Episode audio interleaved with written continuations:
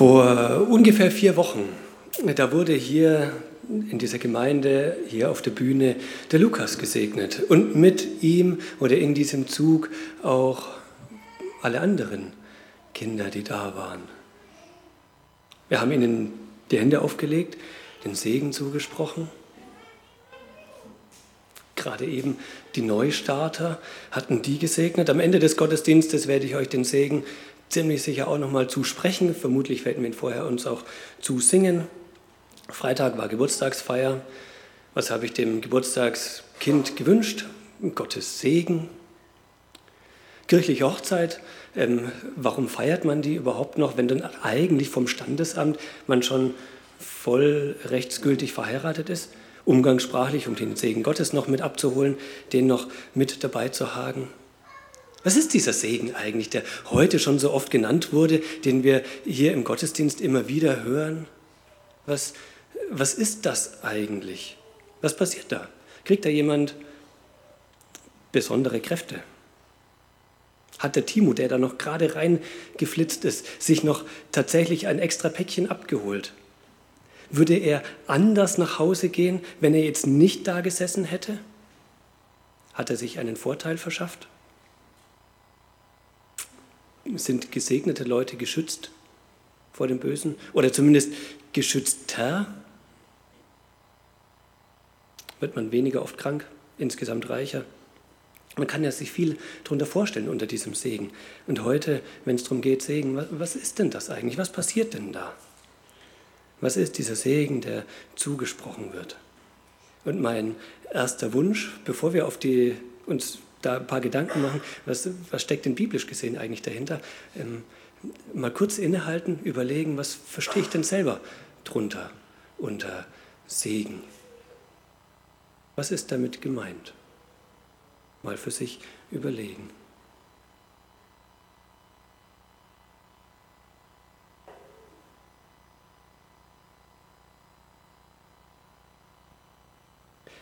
Halte das mal fest im Hinterkopf was euch gerade an, an, Gedanken gemacht habt. Mein äh, Plan für heute ist, wir fangen im Alten Testament an, gehen zum Neuen Testament und gucken dann, was hat es dann für konkrete praktische Auswirkungen auf zum Beispiel jetzt gerade Segen oder Neustarter oder Geburtstagswünsche. Ich wünsche dir Gottes Segen.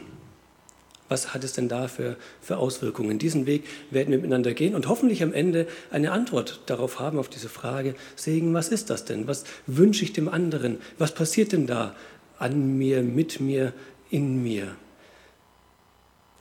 wenn ich gesegnet werde. So der Plan. Wir fangen an im Alten Testament. Äh, ähm, Segen an sich kommt im Alten und im Neuen Testament an ganz vielen Stellen vor. Ich werde tatsächlich einige ähm, mit euch angucken, aber läng, also wirklich längst nicht alle. Und die ersten zwei ein bisschen, die sind einfach ein bisschen länger. Ich habe trotzdem schon das mehr oder weniger Unwichtige aus diesem Text herausgekürzt. Im Prinzip das 5. Mose 28, dieses Kapitel, das dreht sich von vorne bis hinten äh, um Segen. Ja, okay, um zwei Dinge. Erste Drittel den Segen und die zweiten, also zweites und drittes Drittel um das Gegenteil, um den Fluch. Ähm, wir gucken uns mal erstmal den, den ersten Teil an. Ich lese. Der Herr wird gebieten dem Segen, dass er mit dir sei gemeint ist das ganze Volk Israel, dass er mit dir sei in deinen Scheunen und in allem, was du unternimmst, und wird dich segnen. Der Herr wird dich zum heiligen Volk für sich erheben. Und alle Völker auf Erden werden sehen, dass über dir der Name des Herrn genannt ist und werden sich vor dir fürchten. Und der Herr wird machen, dass du Überfluss an Gutem haben wirst, an Frucht deines Leibes, an Jungtieren deines Viehs, an Ertrag deines Ackers und der Herr wird dir seinen guten auf, äh, Schatz auftun, den Himmel, dass er deinem Land Regen gebe zur rechten Zeit und dass er segne alle Werke deiner Hände. Und du wirst vielen Völkern leihen, aber niemand, aber von niemand borgen. Und der Herr wird dich zum Kopf machen und nicht zum Schwanz. Und du wirst immer aufwärts steigen und nicht heruntersinken. Und dann geht es auch noch ein bisschen weiter, aber im Prinzip ähm, ist das schon eine, eine ja, mehr oder weniger komprimierte Form von dem, wie denn ähm, Segen sich vor allem im Alten Testament, nicht nur, aber vor allem ähm, zeigt. Danach kommt nochmal eben ein, ein langer Abschnitt über den Fluch. Und da wird ganz vieles davon ins Gegenteil gekehrt und noch manches Negative dazugepackt. Da kommen dann noch Krankheiten, psychische und physische mit dazu. Da kommt dann, ja, geht es um, um Dürre, um harte Arbeit, um Missernte, um Unglück, um Unfrieden, Streit innerhalb der Familie, Feinde, die stärker sind und mächtiger. Die, also praktisch das Schlechte. Das wird dort auf blumige, schöne, aber es ist ja nicht schön, Art und Weise beschrieben, was denn über einen kommt, wenn man verflucht wird oder wenn, wenn der Fluch Gottes über einen kommt. Der erste Teil geht um diesen Segen. Wenn man es ein bisschen komprimierter packen möchte und ein paar Schlagworte aus dem Teil und auch aus anderen Dingen, aus anderen Versen rausziehen wollte, könnte man sagen, es gibt eigentlich vier Grundwirkungen könnte man sagen, des Segens. Das ist das Stärken, Schützen, die Zuwendung Gottes, dass er mit einem ist, eine Ansprache von Gott und das Heilen. Das sind so die, die Grundwirkungen. Mit mehr oder weniger ähm, unterschiedlichen Formen kommt das dann auch vor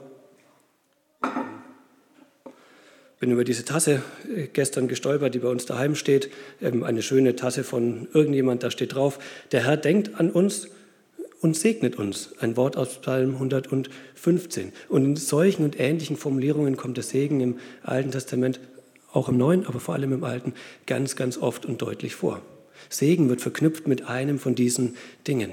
Jetzt steht hier nicht, Gott wendet sich mir zu, sondern er denkt an mich. Oder manchmal heißt es, er beschützt mich und segnet mich. Oder er segnet. Oder es kommt in unterschiedlichen Varianten raus. Aber diese vier Dinge, die sind im Prinzip so die Basis, könnte man sagen. Und da gibt es noch einen, einen weiteren, einen zweiten Text im Alten Testament, der ähm, das auch deutlich macht und der dann im Neuen Testament an einigen Stellen immer wieder aufgegriffen wird. Und deswegen möchte ich den gerne mit euch ein bisschen noch, noch angucken. Und das ist gleich am Anfang, die sogenannte Abrahamsverheißung. Abraham bekommt da ganz viele Verheißungen. Eine davon, 1. Mose 12. Kapitel, die gucken wir ein kleines bisschen an. Da heißt es, und der Herr sprach zu Abraham, damals heißt er noch Abraham, die Umbenennung kommt erst noch, Geh aus deinem Vaterland und von deiner Verwandtschaft und aus deines Vaters Hause in ein Land, das ich dir zeigen will. Ich werde dir das zeigen. Ich werde dort mit dir mit hingehen. Das steht jetzt nicht ganz konkret in dieser, aber in anderen Verheißungen kommt das dann deutlich raus. Gott geht mit ihm mit.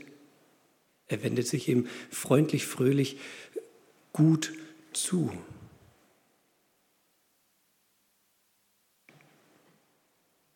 Dann hört es dabei aber nicht auf, sondern es geht noch weiter. Und ich will dich zum großen Volk machen. Sprich, du wirst mal ein mächtiges Volk, ein starkes Volk, eines, das Einfluss hat, auch Überfluss an dem einen oder anderen. Ich werde dich stärken. Es hört schon wieder nicht auf. Und ich will dich segnen und dir einen großen Namen machen. Und du sollst ein Segen sein. Ich will segnen, die dich segnen und verfluchen, die dich verfluchen. Sprich, ich werde dich schützen.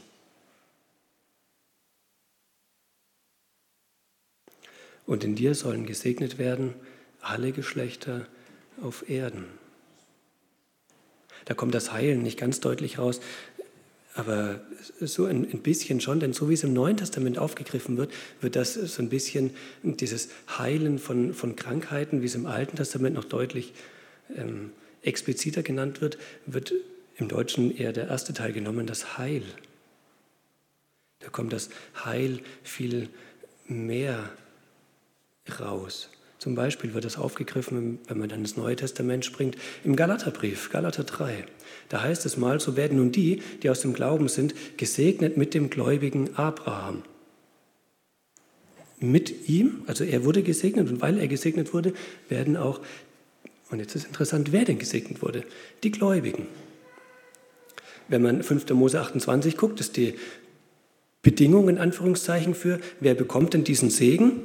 Und dann die negative Seite, wer bekommt den Fluch? Da geht es immer darum, halte dich an die Gebote, erinnere dich daran, guck, dass du in diesem vorgegebenen Gottesweg bleibst, habe nur diesen einen Gott und keine anderen Götter und dann wirst du gesegnet. Davon ist neutestamentlich gesprochen keine Rede mehr, sondern da geht es vielmehr um, um diesen Glauben. Wer glaubt, der wird gesegnet. Das ist nicht der ganz große Unterschied, denn die Leute, die glauben, halten sich normalerweise auch oder versuchen das, sich eben mit an, an Gottes Wegen dran zu sein, ihn anzubeten und keine anderen Götter. Das ist jetzt kein dicker Unterschied, aber es ist eine andere ähm, Schwerpunktsetzung, eine andere Formulierung. Die, die aus dem Glauben sind, mit Gott unterwegs sind, die werden gesegnet mit dem gläubigen Abraham. Und wie wirkt sich dieser Segen dann aus? Kommt ein paar Verse später.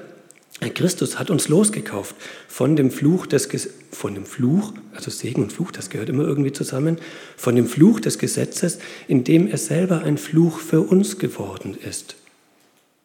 Denn es steht geschrieben, verflucht ist jeder, der am Holze hängt, damit der Segen Abrahams in Christus Jesus zu den Nationen kam damit wir die Verheißung des Geistes durch den Glauben empfingen.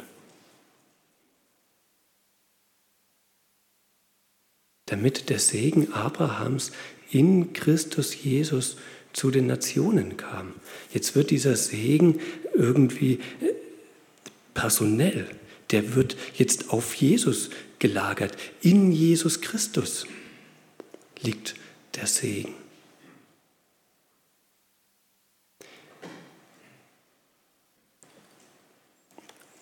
Fluch, ja, der Schutz davor, die Zuwendung Gottes, sehr deutlich, mehr als in Christus geht gar nicht. Gott kann sich gar nicht mehr mir zuwenden, als zu sagen, ich lebe in dir. Ein paar wenige Verse vorher, Galater 2, Vers 20, das ganz bekannte Wort. Ich lebe doch nur nicht ich, sondern in Christus.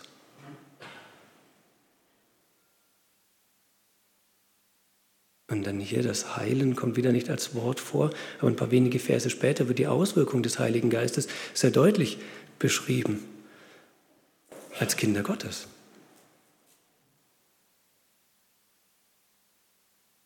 Da wird was heil gemacht.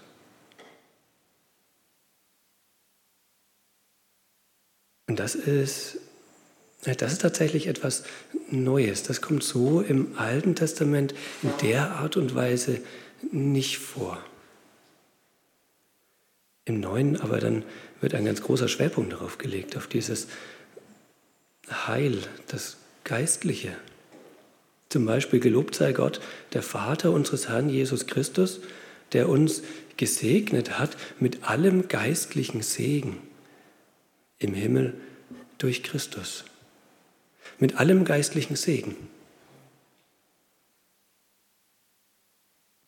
Wie drückt er sich aus? Das wird dann in den nächsten einigen Versen beschrieben, ganz kurz gesagt, indem er uns erwählt, vorherbestimmt, erlöst, als Erbe einsetzt und versiegelt mit dem Heiligen Geist. So drückt sich der Segen, der volle, der geistliche Segen dann laut dem Epheserbrief aus, laut Paulus. An einer anderen Stelle, dem Römerbrief, schreibt er von dem vollen Segen Christi, der über einen kommt. Und von diesen materiellen Segnungen ist nicht mehr so die Rede. Das heißt, man könnte vielleicht sagen, auf dem Alten, im Alten Testament ist der Schwerpunkt, nicht nur, aber der Schwerpunkt eher auf dem äußerlich Materiellen.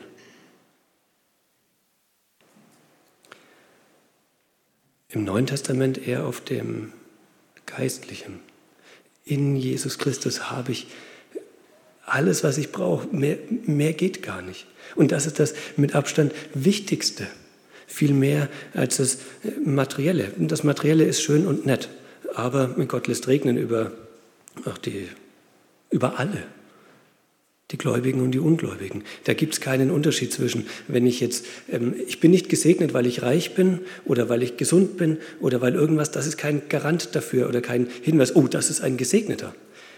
Sondern gesegnet bin ich dann, wenn ich mit Jesus unterwegs bin. Wenn er in mir ist, dann habe ich allen Segen, den ich, den, den größten Segen, den geistlichen Segen, den vollen. Das andere mag dazukommen, das wird nicht abgewertet, es wird auch nicht verneint, aber es liegt einfach kein Schwerpunkt mehr drauf. Überhaupt nicht. Sondern es geht vielmehr um das Immaterielle, um, diesen, um das nicht mehr so Greifbare. Das ist ein bisschen äh, schade, ist fast das falsche Wort, aber es stößt so ein bisschen auf. Ich hatte mal, als ich noch beim EC angestellt war, in Dobel auf einem, auf einem JUFA, Jugendfamilientreffen, ähm, ein Seminar über Segen halten dürfen oder müssen. Ähm, und habe da angefangen, ähnlich wie gerade mit dem Alten Testament, habe da manches erzählt, was da ein Segen ist. Und im Alten Testament sind Kinder auch ein ganz großer Segen. Und wer viele Kinder hat, der war, es war ganz deutlich, der ist gesegnet.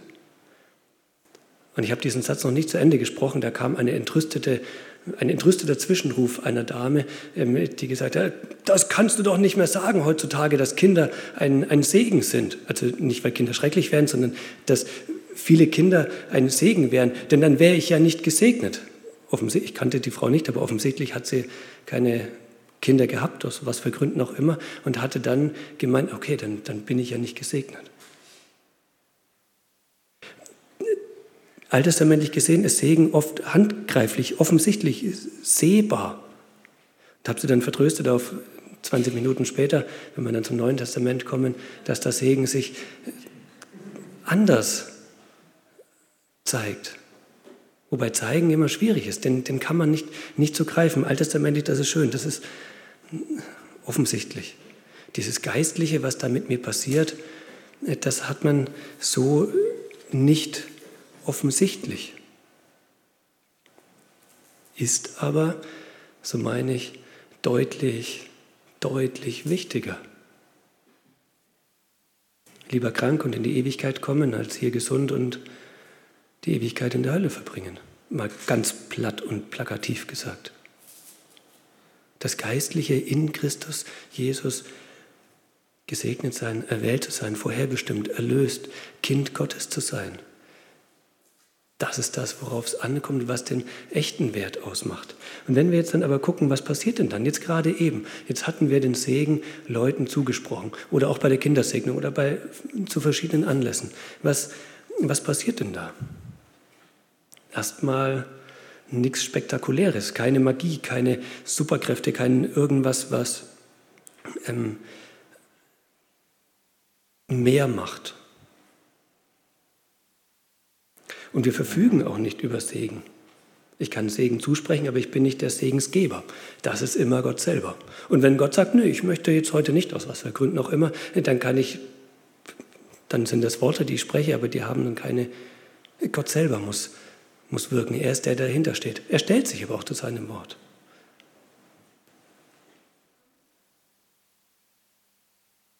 Und dann ist das Besondere, wenn man Segen zugesprochen bekommt, zum Beispiel jetzt gerade, dass das ähm, ganz persönlich passiert, sogar noch mit Handauflegung. Und das ist von der Symbolik her deutlich mehr. Von dem, wie man es erlebt, ist das mehr. Da wird es einem bewusster oder bewusster gemacht. Das gilt ganz persönlich mir. Mir. Und ich kriege das zugesprochen, auf den Kopf hin.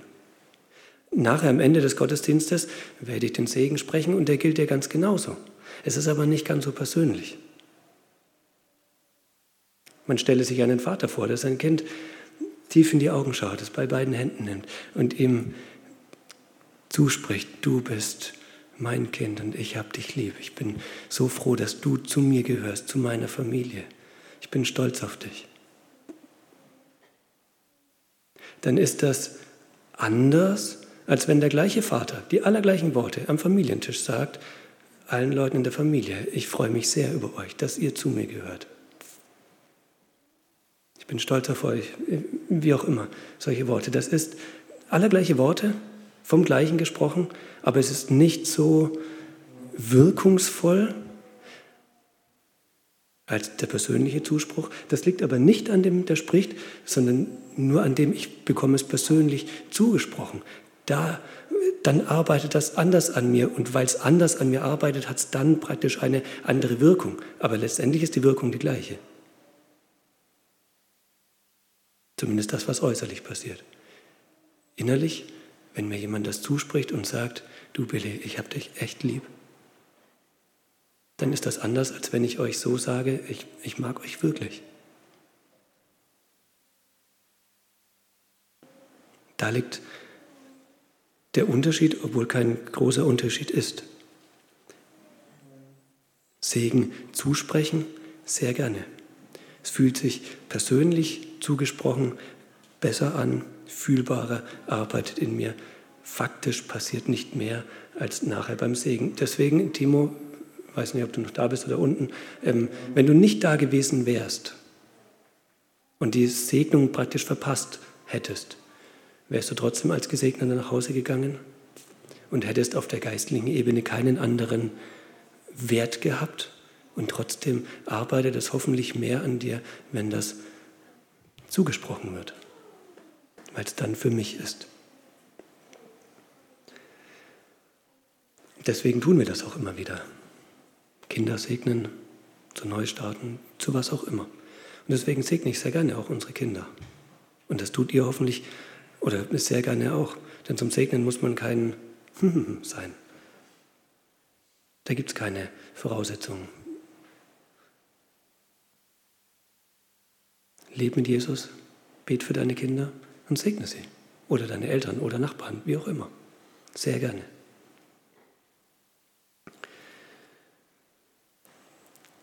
Ich wünsche dir Gottes Segen zum Geburtstag oder zu was auch immer.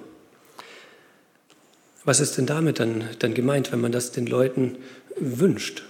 Ich vermute, und das habe ich auch oft so im Hinterkopf, äh, dass es im Prinzip die, eine moderne Form alttestamentlichen Denkens ist und man den Leuten ähm, wünscht, dass sie Kinder haben, die die Spülmaschine einräumen von ganz alleine oder dass der Kühlschrank voll ist, dass die Leute gesund bleiben, dass sie Glück haben, tolle Arbeitskollegen, man selber trotzdem noch ein bisschen schlauer ist als die, ähm, dass man äh, stirbt ohne, äh, ohne Schmerzen, weit über der statistischen Lebenserwartung und ganz viele gute Dinge wünscht man dem anderen. Ich glaube, das ist auch voll okay. Und ich glaube auch, das ist eine alttestamentliche Vorstellung, nur eben auf modern, in modernen Worten. 5. Mose 28, da geht es um den Backtrog. Wir nehmen halt den Kühlschrank. Die moderne Form. Und die ist gut und die ist auch nicht in keinster Weise falsch. Ich würde aber sagen, da fehlt noch die, die geistliche Dimension. Und die äh, ist mir persönlich, und ich glaube insgesamt ist die auch einfach deutlich, deutlich wichtiger. Wenn ich jetzt dem anderen sage, ich wünsche dir Gottes Segen und in Jesus Christus schon dieser ganze Segen liegt mit allem, was dazugehört, diesem geistlichen Segen, der Kindschaft, der Erlösung und diesen Dingen, dann ist das ja erstmal eigentlich eine, eine Tatsache, ein Fakt. Den brauche ich dem anderen nicht wünschen. Das hat er ja schon. Jesus ist ja schon für ihn gestorben und wenn er mit Jesus lebt, dann hat er das auch. Dann braucht man ihm das nicht wünschen, dass das jetzt noch passiert bei gläubigen Leuten. Bei Leuten, die nicht mit Jesus leben, da wünscht man dem anderen, dass sie das auch für sich erkennen und ergreifen. Aber gläubigen Leuten brauche ich das Heil nicht wünschen, das haben sie schon. Ich kann es ihnen aber zusprechen. Und dann ist diese, das, das ist dann eher eine, eine Tatsachenbeschreibung in diesem geistlichen Teil. Und ein, gleichzeitig ein Wunsch für das ja, materielle. Das ist ja auch schön, wenn man gesund ist, eine tolle Frau hat und solche Dinge. Das ist dann der Wunsch und Wunsch ist zu wenig. Ich wünsche dem anderen nicht nur Glück, Zufriedenheit, inneren Frieden, sondern ich spreche ihm das im Namen Jesu zu. Der sagt, ich stehe zu meinem Wort. Er, Gott selber, wendet sich dir in Jesus Christus schützend, stärkend zu.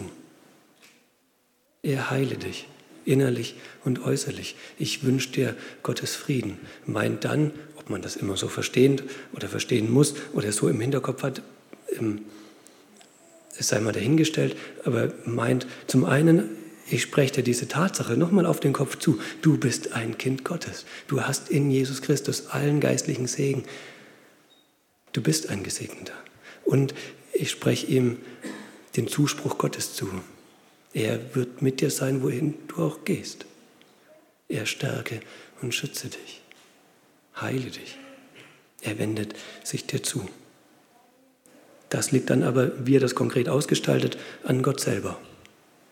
Vielleicht in den materiellen Dingen, vielleicht auch in anderem oder auch nicht. Da ist Gott der Souveräne. Das heißt, ich wünsche dir Gottes Segen, Jesus, dein Heil und dann das andere auch. Deswegen wünscht fröhlich Gottes Segen. Das ist eine, eine gute Sache. Segnet gerne. Der größte Segen ist Jesus selber. In dem Sinne wünsche ich euch Gottes Segen. Und jetzt müssen wir nochmal das rauskramen, was ganz am Anfang, was ihr euch gedacht hattet. Was ist denn Segen eigentlich? Was hatte ich bisher darunter verstanden? Und muss ich das vielleicht ergänzen oder vielleicht auch korrigieren? Mal kurz drüber nachdenken, dass nicht das eine hängen bleibt, sondern das hier. Eine kurze Zeit der Stille, dann bete ich.